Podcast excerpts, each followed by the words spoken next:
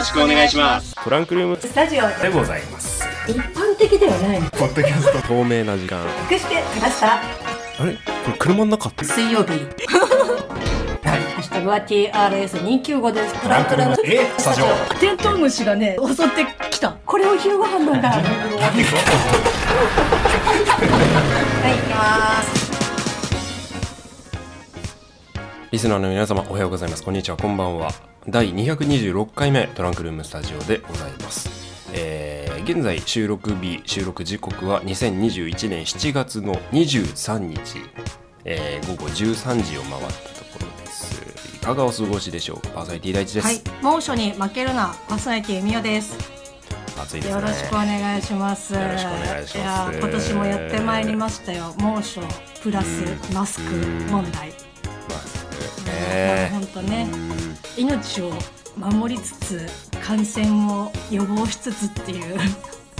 そうねまあまた増えてきてますからね最近ねうんそうですね。まあこれ7月ね、今言ったえっ、と23日に撮ってますけど、まあこの調子でいくと8月の頭には。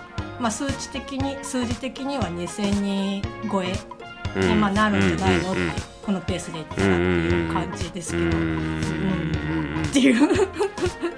もう。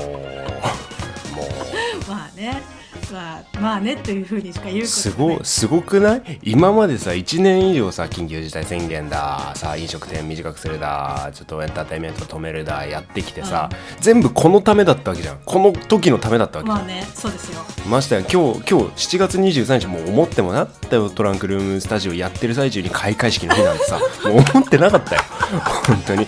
であの自分が生まれて初めて自国開催のオリンピックでその時にあのラジオを撮っているとは思わないかったよ。思わなかもう本当に。ったよ私ね一切こう、オリパラの情報がこうリアルタイムな情報が一切は入ってきてないというかまああのちょっと取るつもりもないんですけど、うんそう。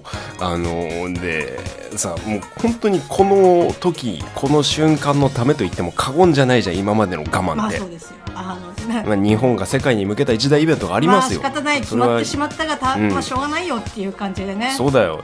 だってさ少なくとも何年か前にさ東京でやるって決まった時は俺らも反対意見はあったともおおってなったわけじゃない。やっぱり嬉しいよね。こう自国で開催するってしかも東京でうん。そう。でまあちょっとこれは俺ら世代の話になるけどこう1990年生まれですか。まあまあいいや。64年以降第1回目の東京オリンピックが終わった後に生まれた世代はその64年のあの第1回目の東京オリンピックがもうそうそうたるもう本当輝かしい歴史だったと。首都高ができて日本があれで高度経済成長まあ戦後から発展復完璧な復活を世界に知らしめた伝説の大会だったんだぞみたいな、まあ、要するに自慢を上の世代からめちゃくちゃされるんですよ。で、はいはいたまりにたまって僕今は28歳ですけど28年間もうことあるごとに昭和は良かったの言われ続けてきて 自分たちの時代はバブルがはじけてもうとんでもない時代だとあの言われ続けてきたわけですよ。まあ、要するにあの昭和白黒クソマウントを取られてたわけです。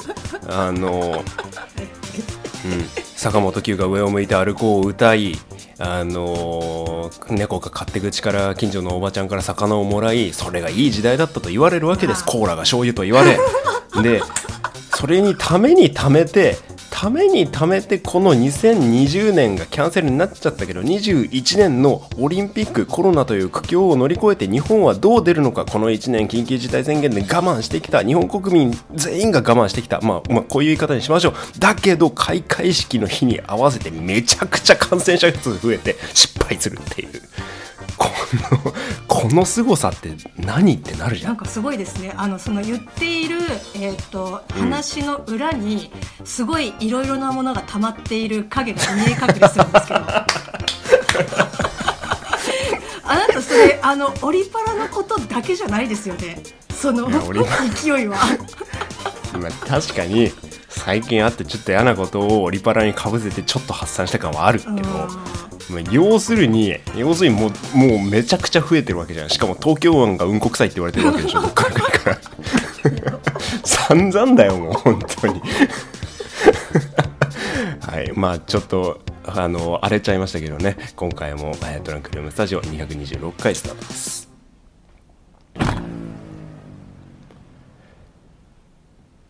はい226回のトランクルームスタジオ。みおさんみおさん、ああもう今日終わりにしていい いやもうねすごい過去まれに見るいや今までなかったぐらいもうあの噛まずに熱量120%で割と長尺なね尺を取るっていう。いやすごいと思いますよ。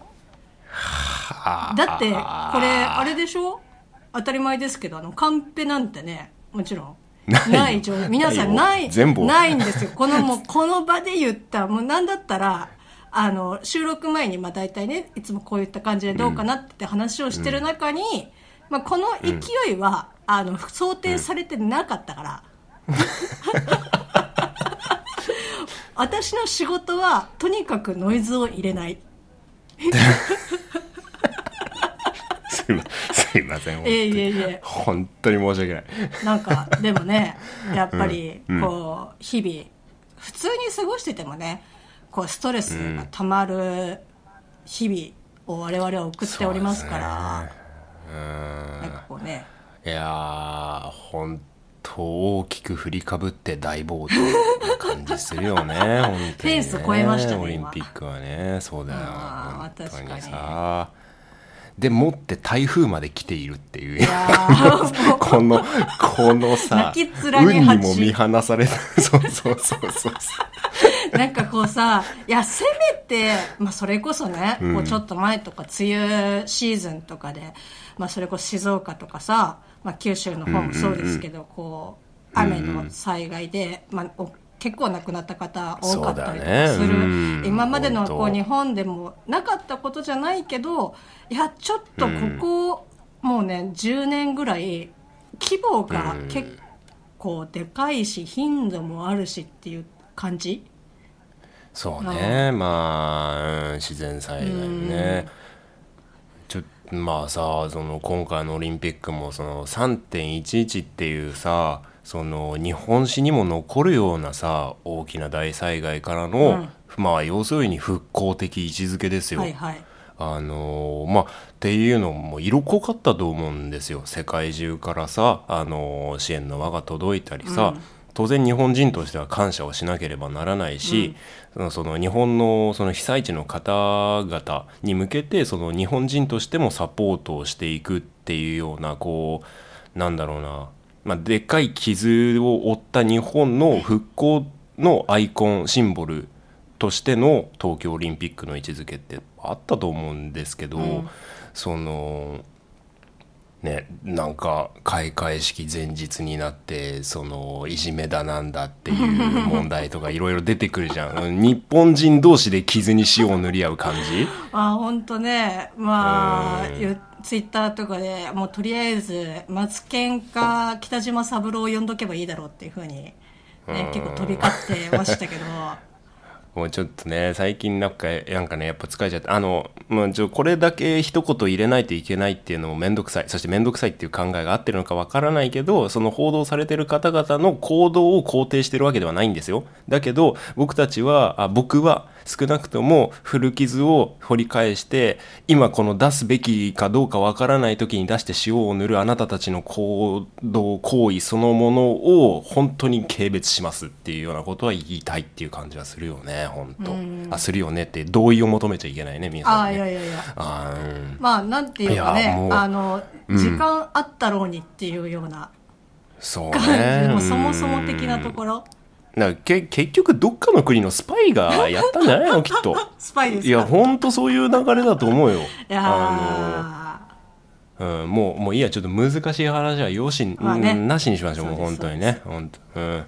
政治がどうこう言ってる中ねあの映画は楽しいっていう話ですよそうですよ。本まああのー結構ねあの感染対策をしつつこう劇場も、まあ、こう休業するっていうことは今のところ、まあ、ないので、当そうね、なんとかなってうん。る、うん。まあ、本当に見に行く方は注意しながら、まあ、それぞれ見に行ってると思いますけど、うん、みおさんブラックウィードウ見てきいたやー見てきまましたよ。なんかね、うんこれはアトロクでねなんかまた言ってるって思うんですけどその先週、大地君がねブラックウィドウ見たっていうふうに言ってましたけど、はいはいはい。そのい。つも見てるところでやってないっていうふうに言ってて、でそうだね。私もうんうん。T ジョイで見ようと思ったらやってないって、でやってない。まあ、うん。ユナイテッドシネマ豊島園で見に行ってきたんですけど、あやあそっちではそこではねやってたんでうんうんうん。まああの特に何らこうね疑問はそんなに持ってなかったんですけど、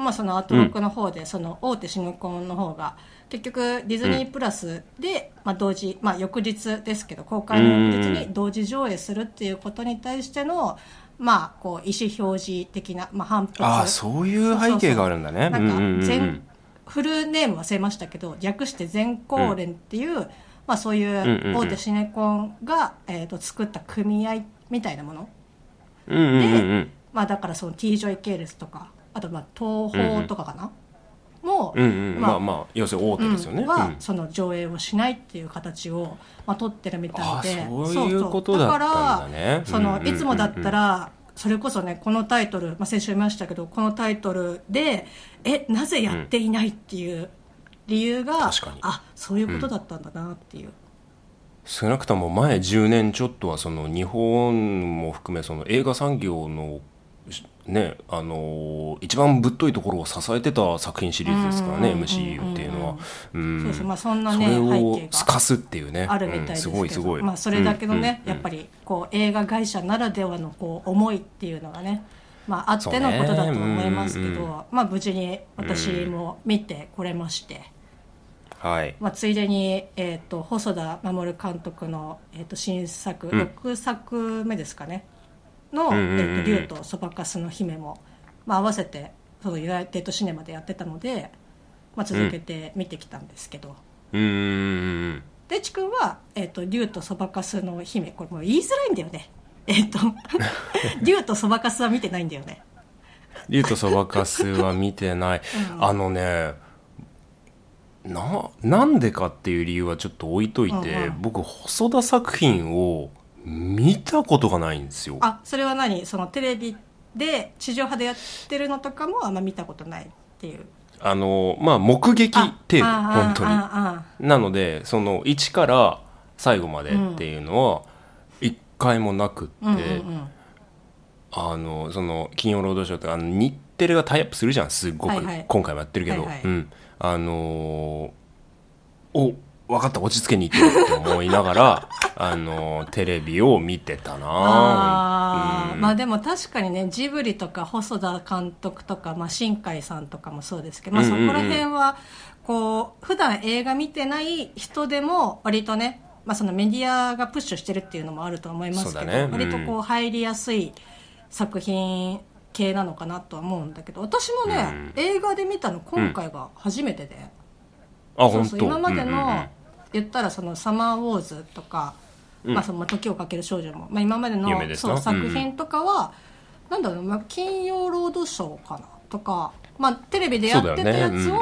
見たっていう程度で、うん。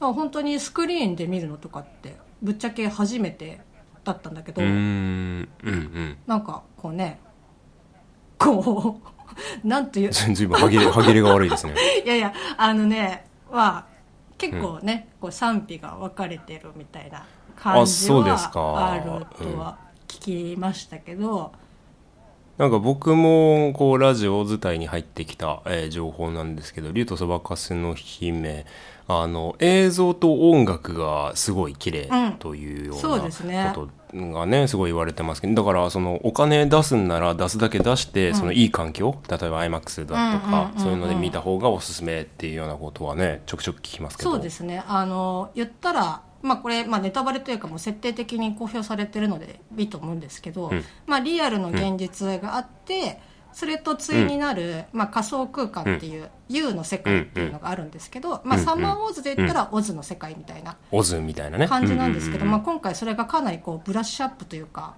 あのいろんなその作家さんっていうかこうアートワークとかビジュアルとかもアニメーターさんじゃなくて、なんかこううん。海外の建築家の方に頼んだりとか、はあ割とあなんかアニメーターっていうか監督ってあ結構そういうふうに人選するのもああれありなんだなと思って。割とこう今までのこう細田さんが作ってきた作品とはちょっと毛色がまた新たに違うっていう感じだったりとかするんですけど。うん。あじゃあもう本当に様式美とか造形美そうそうそうそう。みたいだからな感じだあうん確かに言われてみればこういうなんか建築っていうかさ、まあこう人が住みやすいとかは別としてあこういうなんかアート系なものってあ確かにあるよなっていうような、まあ、世界観の、えっと、ビジュアルだったりとかするんだけど、まあ、そこはやっぱへりー、まあ、それこそねさっき大地君が言った iMAX とかで見た方が、まあ、絶対にいいとは思う。な。なんかねこうタイミングが合うか合わないかの問題なのか僕のテンション的な問題もなんか含めて。でもね分かる気うんはする、ななんなんだろうねあの一概に抱かれる苦手感あはね。ななんだろうなこうちょっとオタク感というかうん。あのやっぱそういうもんなのかないやでもその僕が時間をかけて「エヴァンゲリオン」っていうものうん。を理解できたように、ここにすごい時間理解をする時間がかかるものだと思うなあの作品群は。細田監督群っていうのは。でその例えばその小ネタがすごかったりだとかっていうのは俺嫌いじゃないし、サマーウォーズとかも、あのー親戚のお兄ちゃんが乗ってる車は FD3S って言って ちょっとマツダのスポーツカーだったりするんですけど。知らんかったわ。あ抑えてるな抑えてるなって。何を抑えてるんだって話なんだけどさ。あのうん。ななんていうかなあのねんんなんだろう。よ季節においてこう夏のキラキラ感ってあるじゃないですか。あはいはいはいはい。なんうん。まあ、特に今サマーウォーズに特化したまあ話だけど、や山下達郎的な感じの、うん、山下達郎的なね、はいはいはいうん、で青空的な、あね、感じあるじゃない。雲的なね。うん、そうそうそうそう。あのキラキラ感にあの発作的にアレルギーを起こす体質なんだと思う。なんかこう昔はこう子供の頃は良かったよねっていうふうに思える、うん。うんこう幼少期を 過ごせてない。そうね。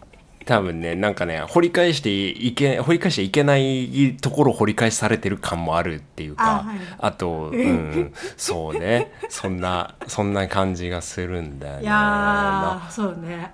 いやでも逆に私はうん。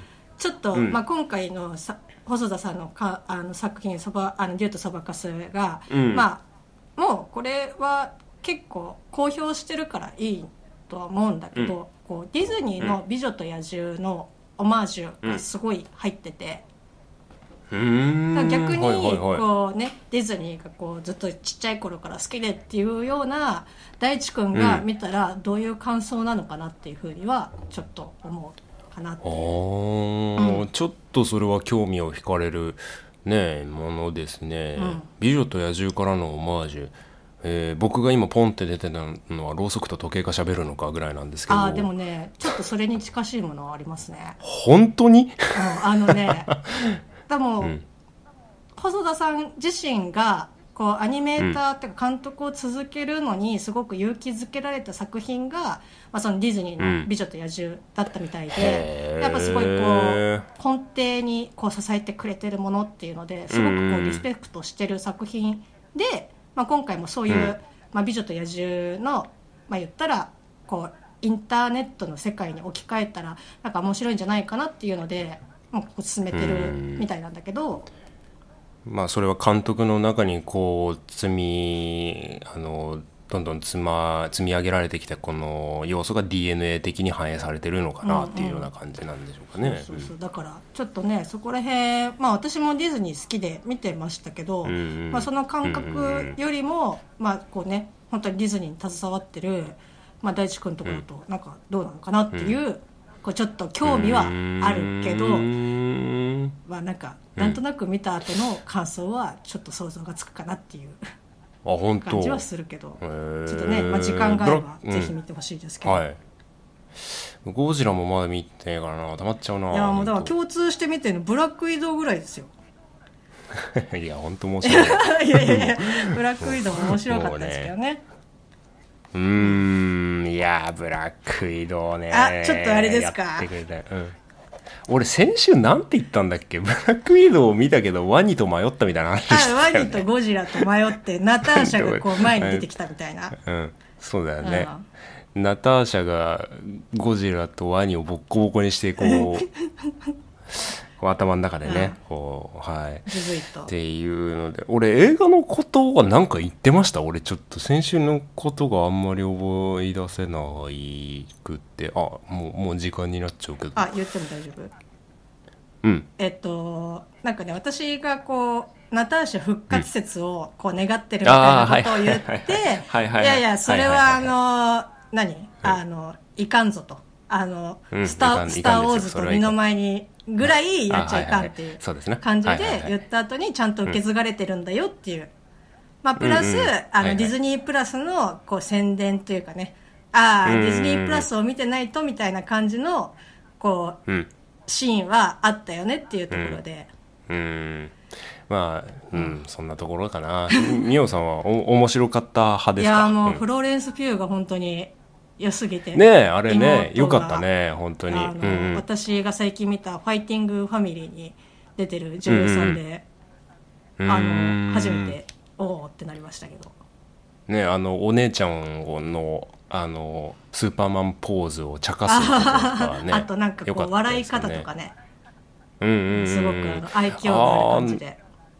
うん。あの人が今後ねちょっと。いやもう本当にまああの時系列的にはエンドゲームの直後ぐらいですか、うん。あーっていう感じになるのかな、うん。あのなのであエンドゲームの直後ねシビル・ウォーの直後か。あ今回の本作はそうですね、ででああのポストクレジットがエンドゲームの直後っていう感じなんだけど、まあ、時系列的にというかキャラクター自体はもうなくなっているキャラクターなのでさあここからどうブリッジするのかっていうと最後 MCU のここからネタバレね、注意して。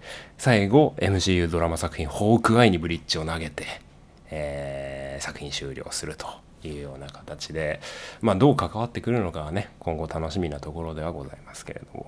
うん。ホークアイ楽しみだね。いやもう本当になんかあの映画が公開する直前にこうタイトル出るじゃん、あの MCU の、うんうんうん。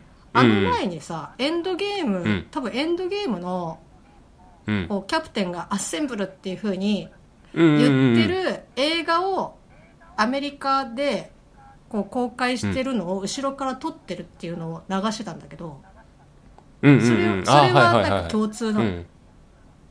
素朴な疑問として、え何それ？えなんかそのええっ、とね、なんかその前とかその後かな？後にこれから控えてる、言ったらその映画のタイトル、まあ、ドクター・ストレンジとはいはいはいはい。かあ2000何年バーン、2012年バーンみたいな。12年じゃんあの最後「ファンタスティック4のよよあのあれ予告が出るやつね。あそうそうそうそうそうそう。そうスタンリーの声でしょ？うんであれうん。ファンタシック4あの多分マーベルシリーズの今後の展開のシャンチーがあったりスパイダーマンがあったりだとかドクター・ストレンジがあってみたいな。それがその映像がスタンリーの声でこうあのマーベルはどういう経緯でじゃないけどこうマーベルの歴史とかあの無限の成長を続けていくのですっていうちょっと感動的な言葉があったりしてで今後のフェーズ4の映画ラインナップが続々と公開されるんですけれども、うん、あでで？あいやなんかれそこが共通だったんかなって思って、ああ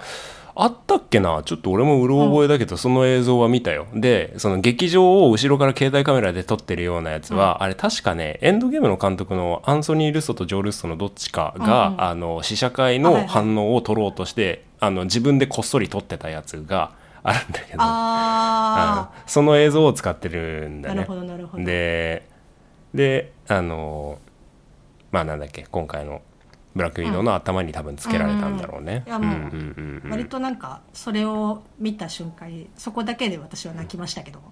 うんうん、あれはね、うん。いいよね確かに。でやっぱブラックウィドウもねもう何何回も何回もこう延期延期で、うん。まあ内容とかはね、まあ、それぞれもちろんあるとは思うけどやっぱこうやっと MCU 作品が映画で見れるっていうのは本当にそうだね。やっぱもうそのこと自体がうん。本当にこう嬉しいなっていう。う、んいやーそうなねた確かにあの映像はあの感動的だったもうああなそこが一番泣いたもん。なんだってあそこしか泣いてないけど。これいやあの話が面白くなっちゃって BGM を無視して今時間がオーバーしましたけれども、ちょっとじゃあ時間オーバーついでにさ、あのそのなんだマーベルロゴのちょっと話していい？そうそうそうそう。こうあのもうもうすぐ終わるんですけどちょっとだけお付き合いください。あのディズニープラスもそうだししかも今回の「ブラックウィドウ」もそうだったんですけど、まあ、マーベル作品始まるとこうコミックのページがパラパラっとめくられて、今までの映画の、まあ、ダイジェストじゃないけど切り取りがいろんなあの作品のが流れてこうマーベルの文字が引きで映って、でマーベルスタジオっていう風な感じでロゴが出るじゃないですか。うん。それがねあのーその最後のマーベルスタジオって言ってマーベルが完璧に映りきった時に最後に映ってるのがブラックパンサーなんだよね。え？うんだからもうあの多分ねあれはあのインフィニティ・ウォーの時のブラックパンサーなんだけどあのーあのそこでちゃんと入れてくるあたりえさすがだなって思いました。れワカンダフォーエバーっていうふうに言ってるところじゃなくて？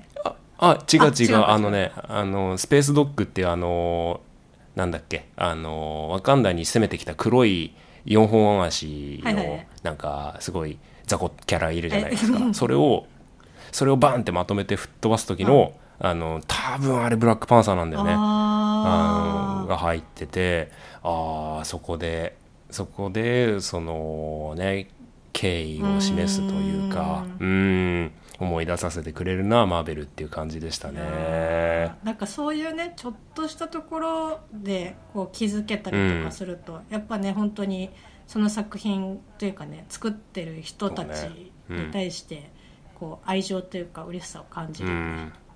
またねチャドウィック・ボーズマンはあのディズニーのアニメ作品かあのまたディズニープラスで配信ですけど MC「What If」でティーチャーらの声多分やってるのであー。の多分生前に収録したんだろうね。予告編だとティーチャーらの声が、うん。あのチャドウィック・ボーズマンだったと思うんで。声優もあんまあの元の俳優が結構やるみたいです。なのでちょっとそこも注目で、しばら「What If」「What If」始まったらまたうるさいと思う いやもうね大変よ。うん、大変ですよ、まあ、今、本当。もうブラックウィドウのね、まあもうこれうん。時間過ぎてるからもうあれですけどこうん。うまあ映画もこれから一応この調子というかスケジュール通りいけば、まあ、今年の、えっと12月ですか？とか、うんうんうんうん。なんかこう続々とあったりとかする中ブラックウィドウも喋りたいし、他の作品、ねこれから控えてる作品についてもなんかこう思い入れ言いたいし、なんだったらこうねロッキー終わりましたけどね。ね。もう。ロキについてもこうね、うん。やっぱ喋りたいなっていう。びっくりしたね本当にね。ああとうとうそうきたかっていう感じの。うん。うんうんすごい海外ドラマっぽい終わり方してる、ね。本当。バッツーンって言っいやたよーね。なんだったらなんかその最後のその、うん。ねこうなりますバーンっていう風になる、こううん。仕掛けというか、まあそういったうんうん。スタイルって今まで映画でもさこう最後、うんうん。こうクレジットが終わってポストクレジットも終わって、こうちょっとたあのセリフが出るみたいなうん。やり方で、あ、うん。うん。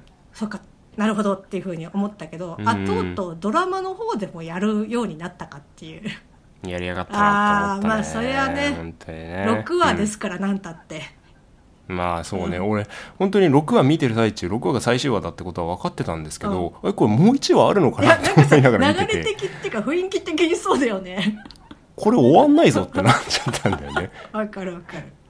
そうそうそうそうそうそう、まあちょっとね今後も今後もまたさらにまたまたいろいろ考えなきゃいけないよ本当いに考察考察楽しんだけどさいろいろ。いやもうね、うんあたもうだからロッキー終わった後あのうん。これもツイッターにも上げたんだけどさもう頭の中でこう整理っていうかねこう記憶を留めておくことができないからもう紙に書いてよね、うんうんうんあのえはいここここにいてえ最後がここでみたいな、どっか行ってみたいなね、えーはいはいはい。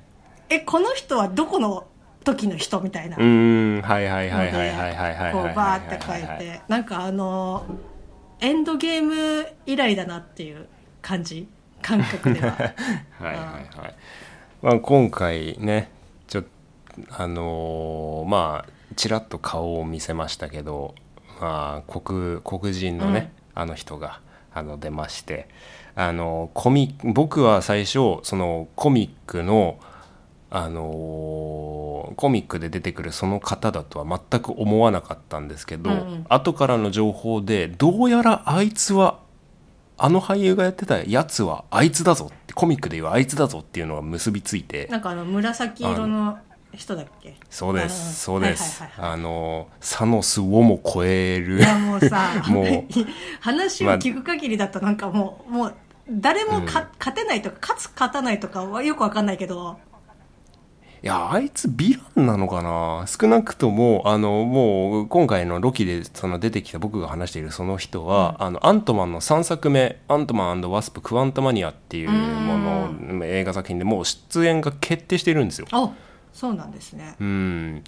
なのであのまあエンドゲームでさアントマンは時空を超えられることが分かってるわけじゃない？まあそうです。あの量子世界ですね。まあうん、うん。そうそうですね、うん。まあなのでちょっと時間との掛け合わせのお話なのかなとは思ったりしますけどね、まあまあまあまあまだ2022年かあれは。まだ先の話なので、はい。まあちょっとまあぼんぼんやりね、まあ、そこまで、まあ、トラスター続いていればこううわちゃわちゃわちゃわちゃえ話したいと。もないことを言わないでくださいはい。もう今日はもうたまりにたまってたからもうすっきりしたよオープニングで。ちょっとアウトプットできましたか？アウトプットできたと思う。うん。あのね毎回嫁さんにこの愚痴を聞いてもらってるからしもう申し訳なくって本当。その話を全部出し終わった後に俺死にたくなる。んだー申し訳なさでってこと？申し訳なさと,、と恥ずかしさで死にたくなるんだけど。なるほどね。だだってさもうさもうほっときゃいいじゃんもう。自分でも思うんだけど、自分のね自分自身に対して、うん。今日今日話したらまたみたいな顔されました、いやもうねまあ家族ではありがちですよ。うん、そうですよ。そうそうそう、んだからそういうこと、私も旦那さんのうちを、うん。もう鼻ほじりながら聞いてますけど、あーいいねいいね、うん。もうだからあのねいいんですよ。うん。リスナーリスナーの皆さんもうお聞きもうぼオープニングの僕のテンションでお気づきかと思いますけど嫌なことがあったんですあ お察しの通り。そんな感じでそんな感じであの今回はもう終わりにしたいと思います。はい、ありがとうありがとうごございましたはい、リスナーの皆さんもありがとうございました。あのーまあオリンピックのことについてちょっと触れたり、まあ後半はおなじみの映画みたいな感じでしたけれども、番組の感想その他もろもろお待ちしておりますので、ツイッターハッシュタグ TRS295 もしくは専用のメッセージフォームからメッセージをお待ちしております。えーくれれば取り上げるスタンスでいきたいと思いますので、ぜひともよろしくお願いいたします。はい、今週はこんな感じでよろしいでしょうか？ありがとうございますはい、えー、トランクルームスタジオ226回、えー、30分以上にわたりお送りをいたしました。久々の長尺でしたね。はい皆様来週またお会いしましょう。暑さに負けないで。それではさよなら。バイバイ。